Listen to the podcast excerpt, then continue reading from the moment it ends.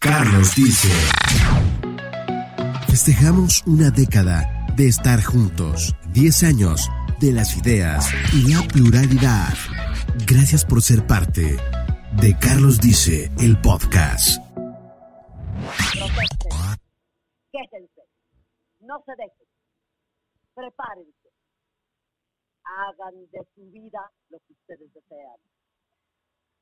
Y no lo que sus hombres les permitan.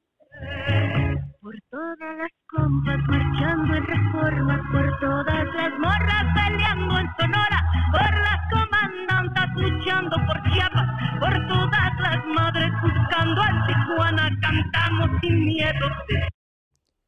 Bienvenidos al podcast de Carlos Dice, bienvenidos a esta emisión porque esta emisión es especial. Estamos de manteles largos cumpliendo 10 años a través de eh, Amazon, Spotify, Apple Podcasts, iHeartRadio. Ya nos puedes escuchar en esta gran celebración.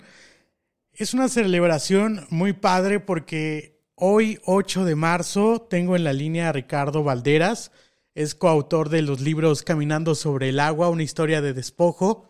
También eh, fundador de la revista Aullido, cofundador de la revista digital número cero, también cofundador de Zona Docs, colaborador y columnista en los medios El Diario de Guadalajara, Revista Proceso, Aristegui Noticias, Pie de Página, Newsweek, en español y una gran trayectoria. Ricardo, buenas tardes, ¿cómo estás? Buenas tardes, Carlos. Saludos a tu auditorio. Siempre muy contento de compartir este espacio contigo.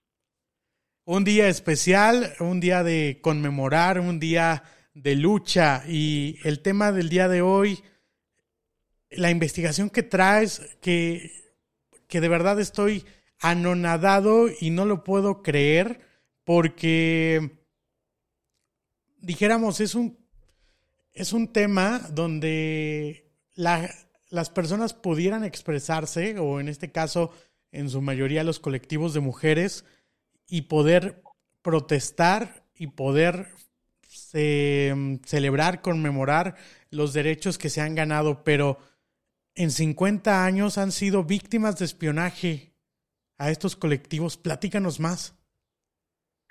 Sí, mira, Carlos, yo creo que ahora sí que nunca mente más oportuna o oportunas eh, el trabajo, lo que no callaron las olas, es un proyecto de investigación periodística impulsado por el área de investigación de, periodismo de poder, que es el medio medio colaboró, junto al medio de comunicación especializado en periodismo de datos, Serendipia.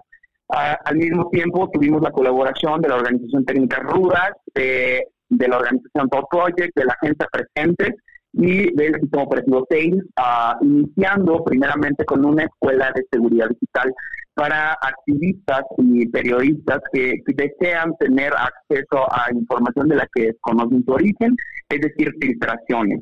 Ah, bueno, es oportuno ahora, el, el 8 de marzo, dado que justo la investigación trata sobre cómo ah, el gobierno mexicano lleva desde el, la presidencia de Luis Echeverría hasta ahora con el presidente Andrés Manuel López Obrador, generando mecanismos de espionaje para grupos feministas y de la comunidad eh, sexoabierta o LGBT o comunidad gay o como le quiera la audiencia.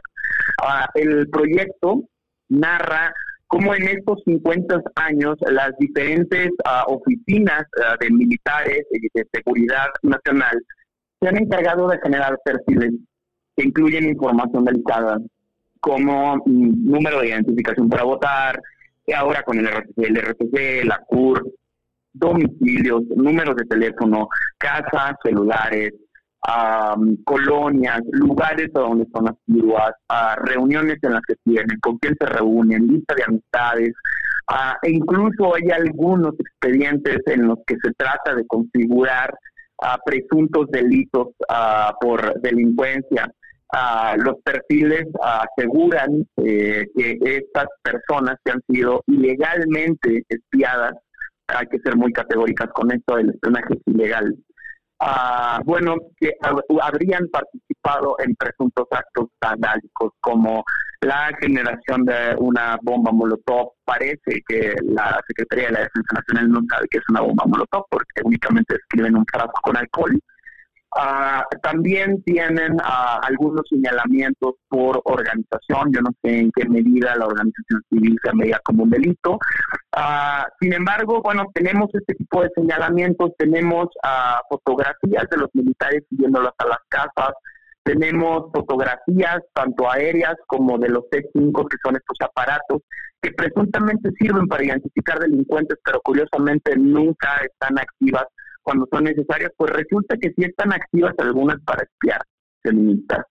Ah, esto y, mucha más información fue lo que, lo que recabamos eh, en, esta colectiva ah, tras analizar más de 250 documentos con fuente en ah, el Archivo General de la Nación que tenían origen en la ya extinta Dirección Federal de Seguridad y lo que realizamos nosotras fue prácticamente un clavado a todas las fichas de identificación de espionaje a partir de 1974 que se configura la Dirección Federal de Seguridad en manos del presidente Luis Echeverría.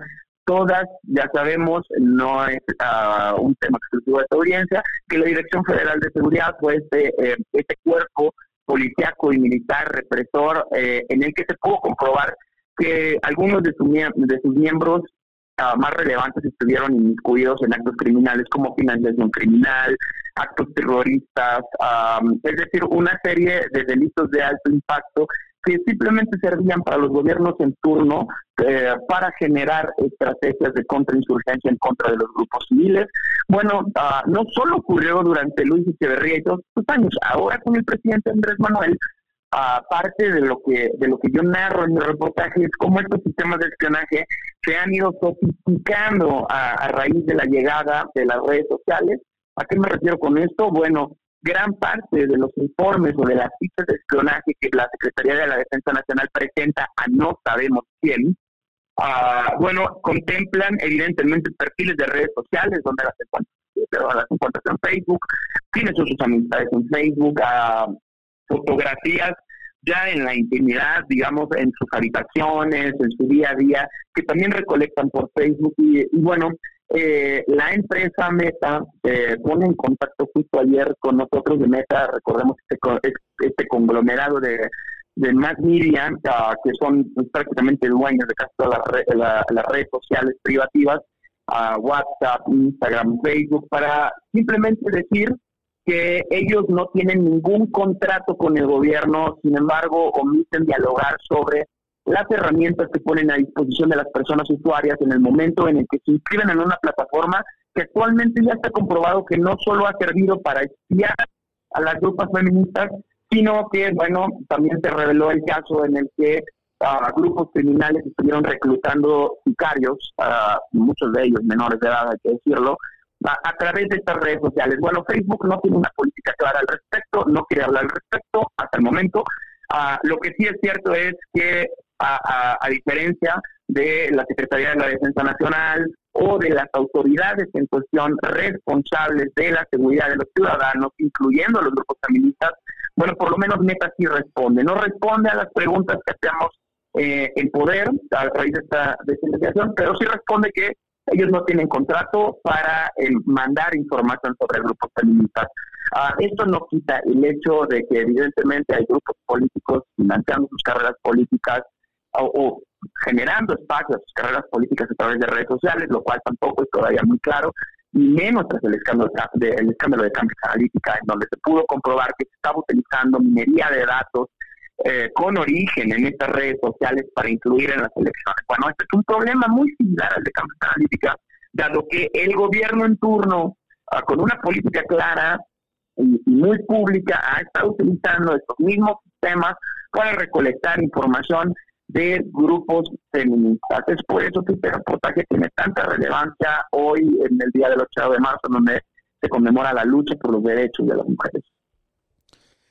Eh, analizando tu reportaje, urge protegerlas. Eh, ¿Cómo nace esta investigación a través de la desaparición en 2019 de, de esta institución que se dedica a la inteligencia, el CISEN? Centro de Investigación y Seguridad Nacional, ahora con López Obrador, que se reemplazó por el Centro Nacional de Inteligencia, CNI. ¿Cómo se lleva la estructura? Eh, ¿Cómo se llegó a este trabajo? Sí, mira, en colectivas organizadas contra el espionaje, aquí nos autodenominamos, eh, este grupo de asociaciones civiles y medios de comunicación, analizamos, como te comentaba, más de 250 pruebas documentales y fuentes primarias como SEDEN, Archivo General de la Nación y Dirección Federal de Seguridad. Se dieron seguimiento a 11 solicitudes de acceso a la información, se trataron uh, de realizar entrevistas con los agentes uh, primordiales, es decir, Estado y empresas, eh, los cuales solo Facebook responde se realizaron entrevistas con activistas y defensores de derechos humanos y con estos activistas sobre la diversidad sexual. Y, bueno, a raíz de que se liberan los 7 terabytes de información de las comunicaciones de la Secretaría de la Defensa Nacional por la colectiva La Guacamaya, fue que en COSE nos dimos a la tarea de iniciar primero con una escuela de manejo de documentación sensible. Este era un primer paso dado que ya teníamos conocimiento de que algunas redacciones habían mandado irresponsablemente a sus reporteros y reporteras a analizar ese centro de datos o, dataset o como le quieran decir, o filtración, sin las medidas precautorias necesarias o mínimos básicos para tratar de manipular esta cantidad tan terrible de información, 7 terabytes, solo para hacer o mencionar el tema por ejemplo, Wikileaks no superaba los 2 terabytes. Bueno, estamos hablando de 7 terabytes, todos de las, de las comunicaciones eh, de la Secretaría de Defensa Nacional, es decir, el correo interno de la Sedena.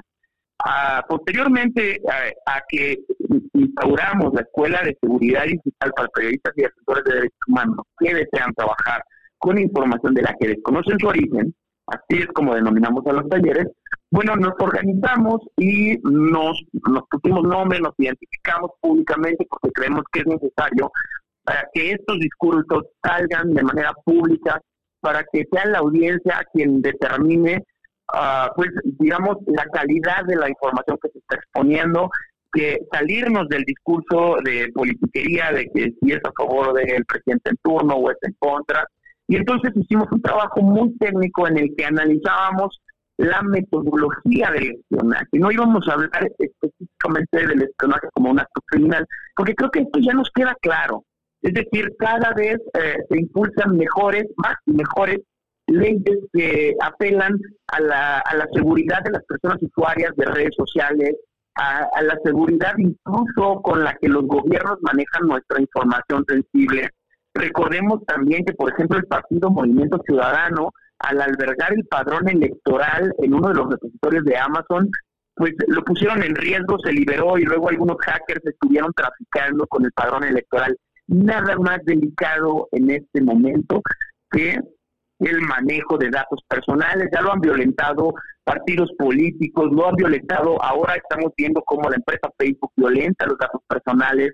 Ah, quizá no de manera proactiva, pero sí de manera sistemática. ¿Por qué sistemática? Porque estamos viendo cómo no importa qué, no importa cuántos cambios se hagan, no importa cuántos cambios en analítica ocurran y cuántos millones de dólares se multen a las empresas transnacionales, los gobiernos siguen utilizando estas herramientas para extraer información delicada de las personas que consideran incómodas. Esto es lo que es sistemático. La metodología por la cual eh, los gobiernos o las empresas meten terror a las personas que defienden el territorio, que defienden los derechos, que, defienden a sus comunidades. Bueno, tras esto nos, nos dimos a la tarea de hacer el análisis junto con el equipo de investigadores del Archivo General de la Nación, quienes muy amablemente nos pusieron a, nuestra disposición una serie de, de cajas en donde estaba la Dirección Federal de Seguridad acumulaba los expedientes de las personas que ellos espiaban y generan expedientes de todas esas actividades. Solo que nosotros nos concentramos en una matriz de datos que ya habíamos analizado previamente, en donde apuntaban espionaje, pues como ya te lo mencionaba, a grupos feministas y a grupos de la universidad. Bueno, ¿qué tiene que hacer? Bueno, acudes al Archivo General de la Nación, y puedes eh, estar analizando ficha por ficha, hay que estar analizando la línea de tiempo y ver en qué momento se emite una orden de espionaje, cómo se determinan las órdenes de espionaje.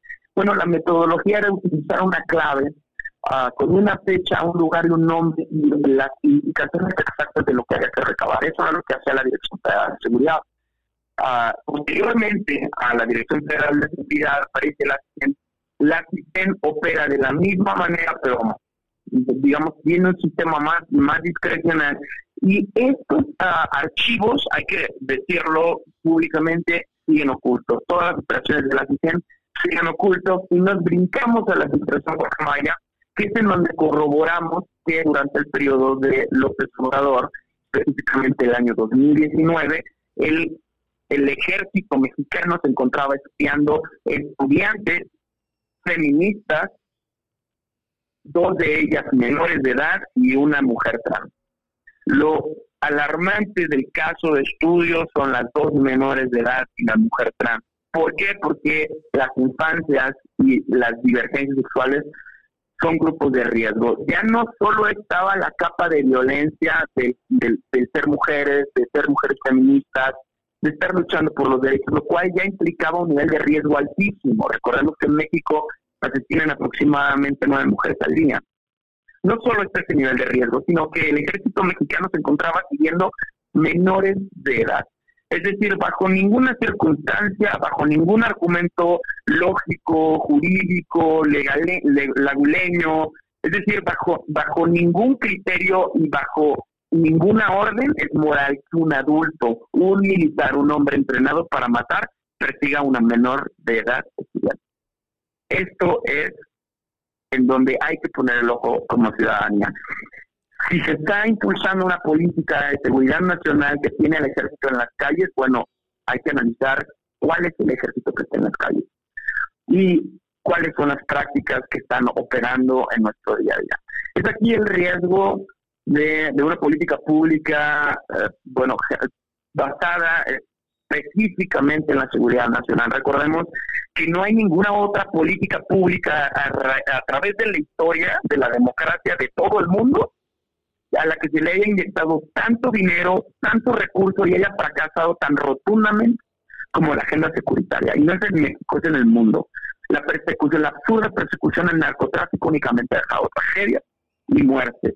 Y una clara evidencia de esto es que ahora mismo tenemos adultos entrenando, entrenados para matar, persiguiendo a niñas. ¿A dónde puede llegar esto? Bueno, tenemos miles de ejemplos de cómo el ejército ha actuado. En México tenemos la Claria, el Loco, Ayotzinapa, Ah, es decir, un innumerable, una innumerable lista de catástrofes, ah, una, una innombrable cantidad de, actos llenos de inescrúpulos en donde el ejército mexicano es el agente primordial de la violencia en este país. Es por eso que este trabajo hoy, el 8M, se vuelve tan importante y ese es el origen de la investigación, Carlos. La verdad, es inaudito. Eh, deben de correr a leer este reportaje. Es, es un reportaje que vale mucho la pena y tengo en mis manos eh, una tabla que salió de la Oficialía Mayor y del Ejército Mexicano sobre la evaluación de riesgos en el AIFA en 2020. Me imagino que era cuando estaban armando todo el proyecto. Eh, y hacen un, un, nivel de escala de amenaza de ciertos grupos, por ejemplo, en, con un número, marcan que la amenaza número 12, que es la más alta, es de Al Qaeda para un, un aeropuerto.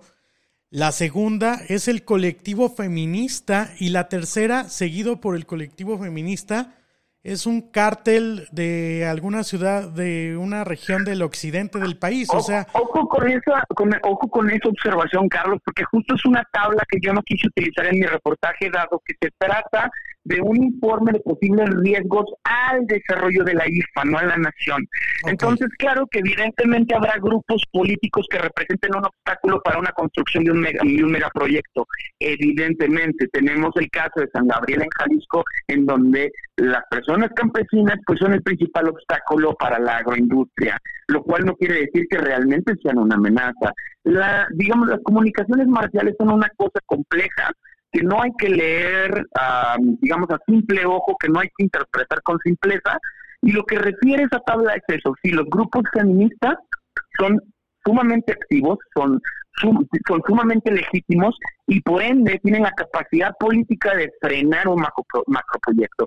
Yo creo que más allá de creer que están consideradas por el Estado como una amenaza, era un, digamos, una llamada de atención para quienes estuvieran involucrados en el desarrollo de la IFA como un agente importante en el desarrollo de eso. ¿Por qué están grupos terroristas en esa lista? Bueno, porque los grupos terroristas tienen un largo, largo listado de ataques frontales a desarrollos de comunicaciones. Estos son marinas, aeropuertos, puertos, carreteras. Todos estos proyectos de comunicación siempre van a tener agentes de riesgo que tengan origen social y origen paramilitar.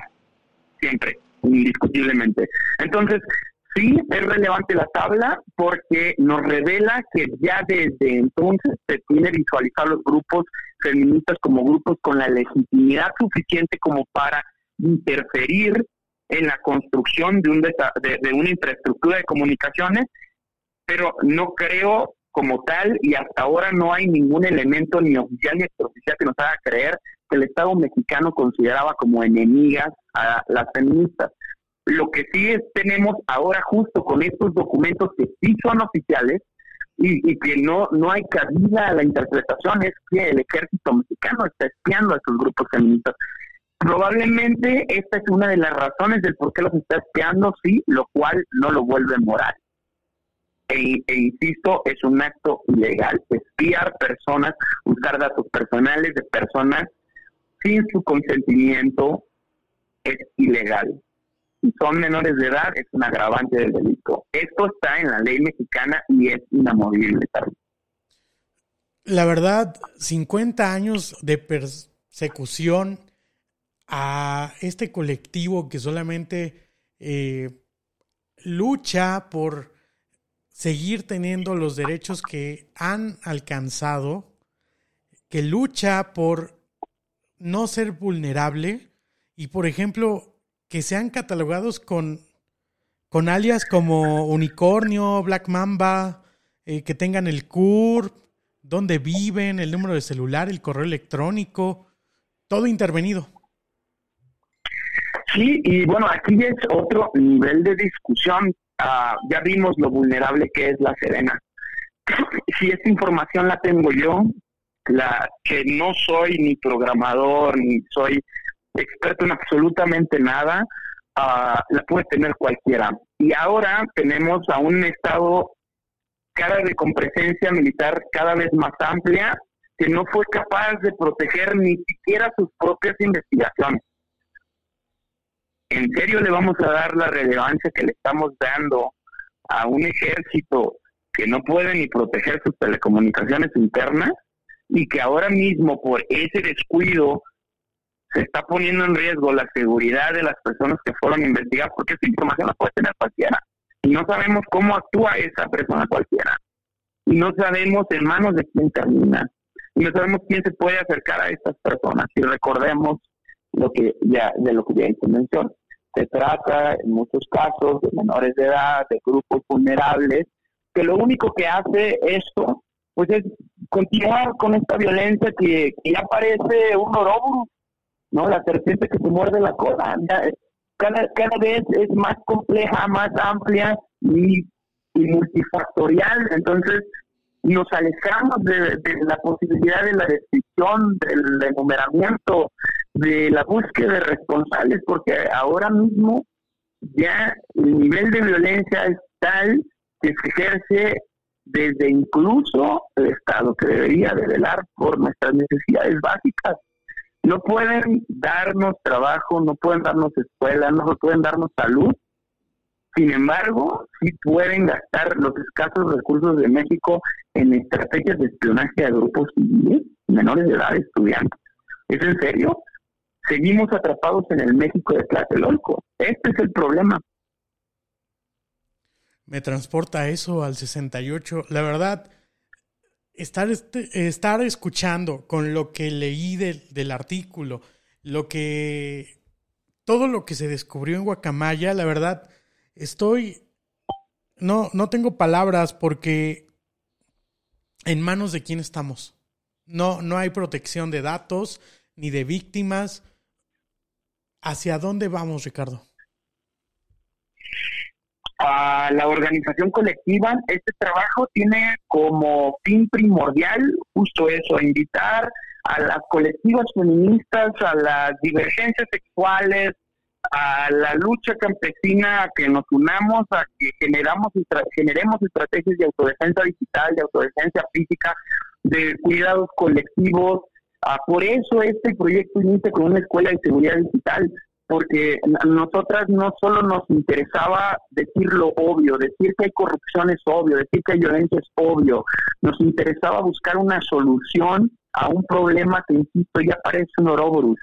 Parece que estamos destinados a, repetir y repetir esta triste realidad que, decirlo en palabras llanas, ahora mismo depende de que la misma sociedad se involucre, que la misma sociedad deje de utilizar indiscriminadamente estas empresas violadoras de nuestros derechos humanos como lo es Facebook, Instagram, WhatsApp, que lucran con nuestros datos personales sin nuestro consentimiento porque, discúlpenme, pero un listado de advertencia de miles de caracteres que está abierto tres segundos y que se puede dar a aceptar sin leer, ah, no es ninguna estipulación real de seguridad digital. Entonces, por eso el proyecto termina con un migrémonos a tecnologías más amigables, migremos a tecnologías de libre acceso. Si queremos estar en redes sociales, están, están varias, está Humanity Commons, está Mastodon. Hay un montón de opciones de tecnología cívica que nos van a servir justo para esto, para identificar cuáles son los grupos de personas que están interesadas en cambiar sus entornos inmediatos. Porque ¿qué son los grupos feministas sino eso? Mujeres interesadas en cambiar su realidad de violencia. Eso es todo. Mujeres interesadas en los derechos humanos, mujeres interesadas en defender a otras mujeres en búsqueda de equidad. Y por eso es necesario que ahora mismo estemos pensando en otras rutas, en otras realidades, seamos esos y esas utopistas que logran conseguir a través de la coordinación colectiva una salida a este estado criminal que se impulsa de manera global.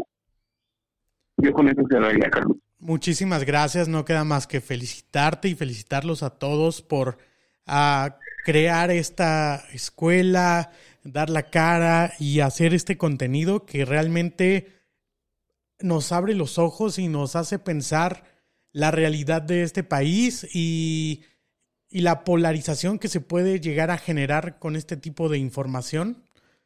De verdad, muchísimas gracias, Ricardo.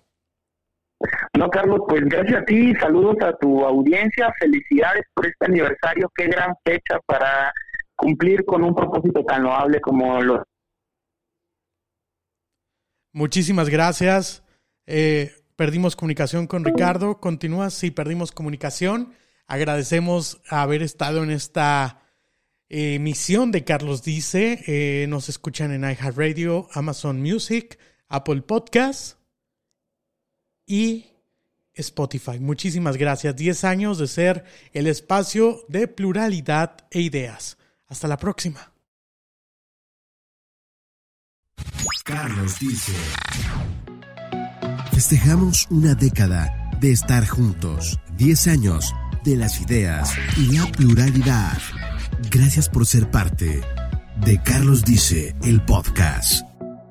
Carlos Dice es un podcast. Copyright. Derechos reservados. Carlos dice. Un concepto de Red de Garbes.